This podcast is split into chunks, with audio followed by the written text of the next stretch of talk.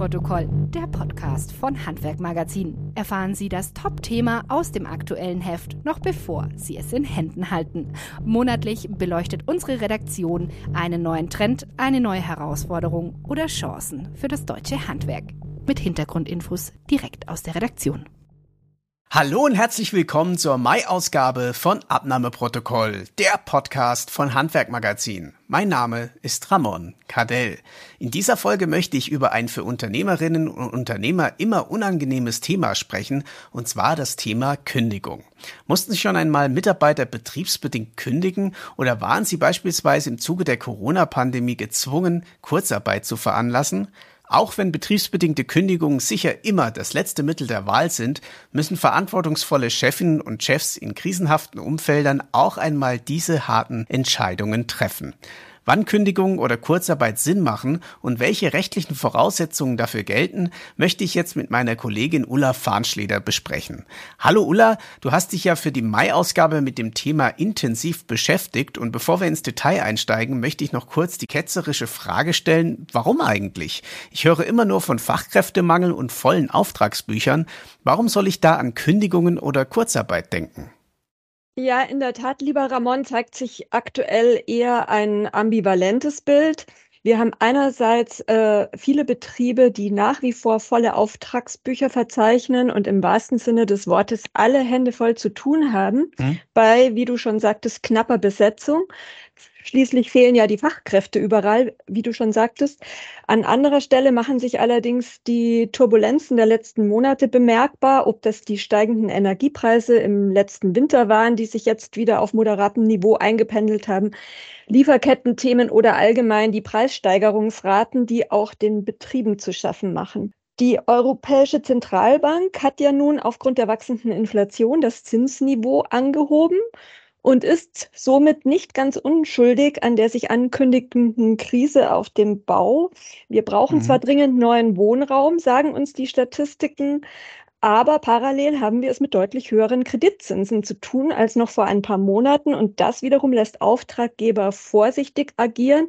Und zwar unabhängig davon, ob es sich um private Bauherren handelt oder öffentliche Auftraggeber, die aktuell ja ohnehin zum Sparen angehalten sind. Das heißt, gerade die Baubranche ist ein Indikator dafür, dass die allgemeine Stimmung kippt kurze Zwischenfrage jetzt mal gleich, äh, wenn wir konkret werden, auf Maßnahmen gehen. Äh, wie viele Betriebe befinden sich denn aktuell in Kurzarbeit aufgrund dessen, was du gerade erzählt hast? Gibt es da verifizierte Zahlen? Ja, insgesamt befanden sich laut IFO-Institut im Februar 221.000 Arbeitnehmer in Kurzarbeit gegenüber 200.000 noch im Januar. Und im März verzeichnete die Bundesagentur für Arbeit in Nürnberg mit 3000 Anzeigen für 50.000 Personen offenbar auch mehr Neuanmeldungen als noch im Juni letzten Jahres. Das war damals der letzte Tiefpunkt. Und noch ein paar Zahlen, die ganz interessant sind. 40 Prozent der Arbeitnehmer in Kurzarbeit sind in Betrieben beschäftigt, die weniger als 100 Mitarbeiter haben. Und der überwiegende Anteil von Kurzarbeitern, nämlich etwas über 70 Prozent, haben einen Arbeitsausfall von 25 Prozent zu verzeichnen. Nur 8 Prozent haben aktuell nur noch die Hälfte oder weniger zu tun. Noch eine spannende Zahl zur Bezugsdauer. Nur 20 Prozent nutzen die vollen zwölf Monate für den Bezug von Kurzarbeitergeld. Gehen wir mal davon aus, mein Betrieb ist aufgrund der Inflation und einem Rückgang der Aufträge in unruhiges Fahrwasser geraten. Wann entscheide ich mich jetzt für Kurzarbeit und wann sind dagegen sogar gleich ähm, betriebsbedingte Kündigungen ratsam? Ja, das ist nicht so ganz einfach. Für die Analyse ihrer gegenwärtigen Situation sollten sich Chefs tatsächlich Zeit nehmen. Mhm. Woran hakt es? Sind Aufträge weggebrochen oder macht dem Betrieb die fehlende Liquidität zu schaffen?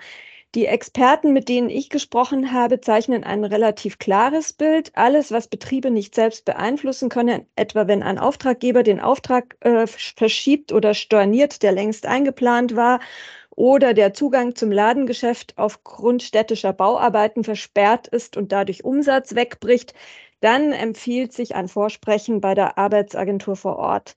Anders sieht es aus, wenn plötzlich einer von zwei Auftraggebern die Verträge kündigt oder der Betrieb aufgrund steigender Material- und Energiepreise ächzt. Dann geht es womöglich darum, das Team zu dezimieren und das ist wiederum ganz schön tricky, wenn man das rechtssicher eintüten möchte. Zunächst muss ich als Chef nämlich einordnen, ob mein Betrieb als Kleinbetrieb gesehen wird oder nicht. Als Kleinbetrieb gilt man mit nicht mehr als zehn Mitarbeitern.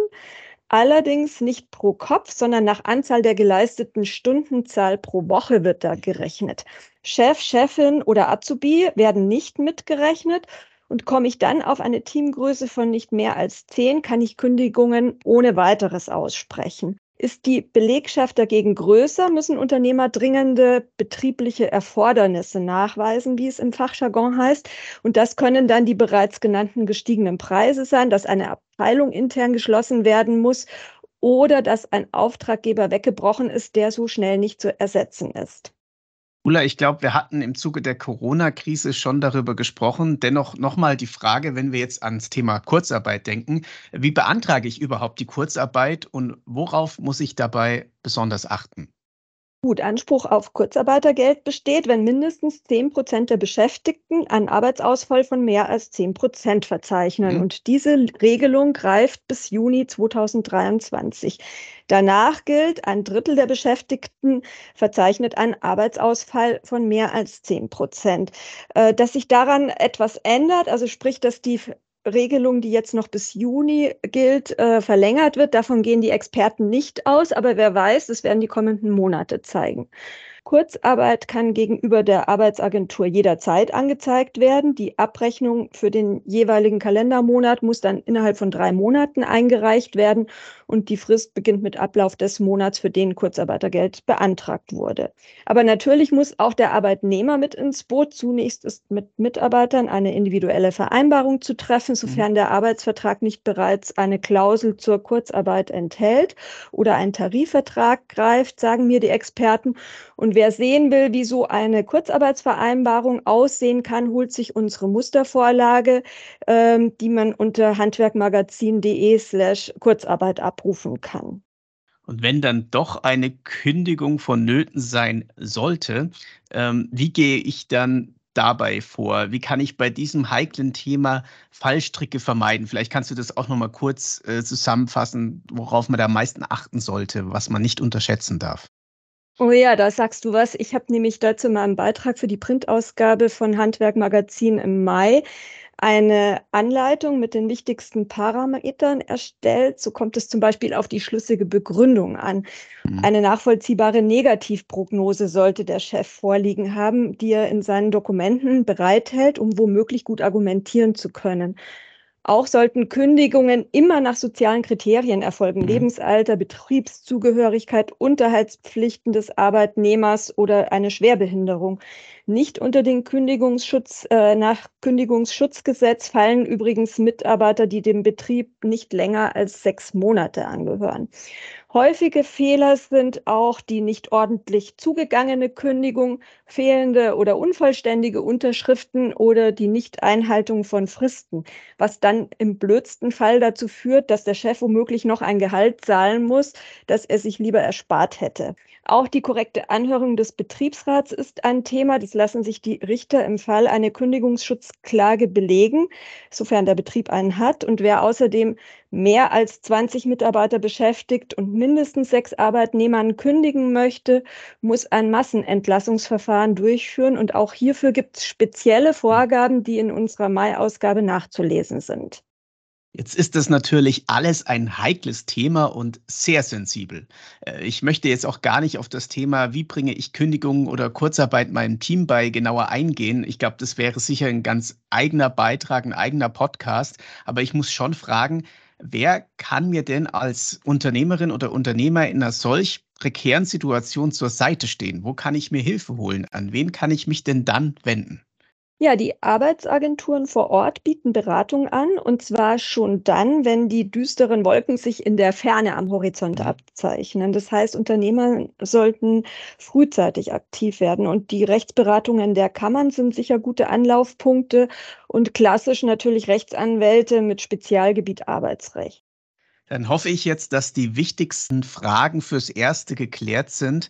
Trotzdem an dieser Stelle natürlich nochmal meine Standardfrage. Du kennst das schon in zwei Sätzen. Warum sollte man diesen Beitrag im Heft unbedingt lesen? Ja, das Anzeigen von Kurzarbeit wie das Aussprechen einer betriebsbedingten Kündigung bedürfen einer intensiven Vorabanalyse, was vielen Unternehmern nach meiner Erfahrung nur bedingt klar ist. Der Beitrag gibt Entscheidungshilfen, was die jeweilige Situation erfordert und wie man eine betriebsbedingte Kündigung rechtssicher aufsetzt. Denn Unternehmer sollten keinesfalls blauäugig eine Kündigungsschutzklage riskieren. Für so ein Szenario sollte man sich einfach gut wappnen und wir sagen in der Mai-Ausgabe, wie man sich dafür gut aufstellt. Vielen lieben Dank dir, Ulla. Ich hoffe natürlich, dass es nicht so kommt und sich die dunklen Wolken, die du auch vorhin erwähnt hast, dann wieder verziehen bei den Betrieben. Trotzdem hast du natürlich recht, man sollte als Unternehmerin oder Unternehmer auf jeden Fall schon früh vorbereitet sein. Danke auch an Sie, liebe Zuhörer, fürs Zuhören. Die nächste Folge dieses Podcasts hören Sie dann wie immer wieder in etwa vier Wochen. Bis dahin alles Gute, Bleiben Sie gesund und drücken Sie die Daumen, dass das Thema dieses Podcasts für Sie nur graue Theorie bleibt. Das war Abnahmeprotokoll, der Podcast von Handwerkmagazin.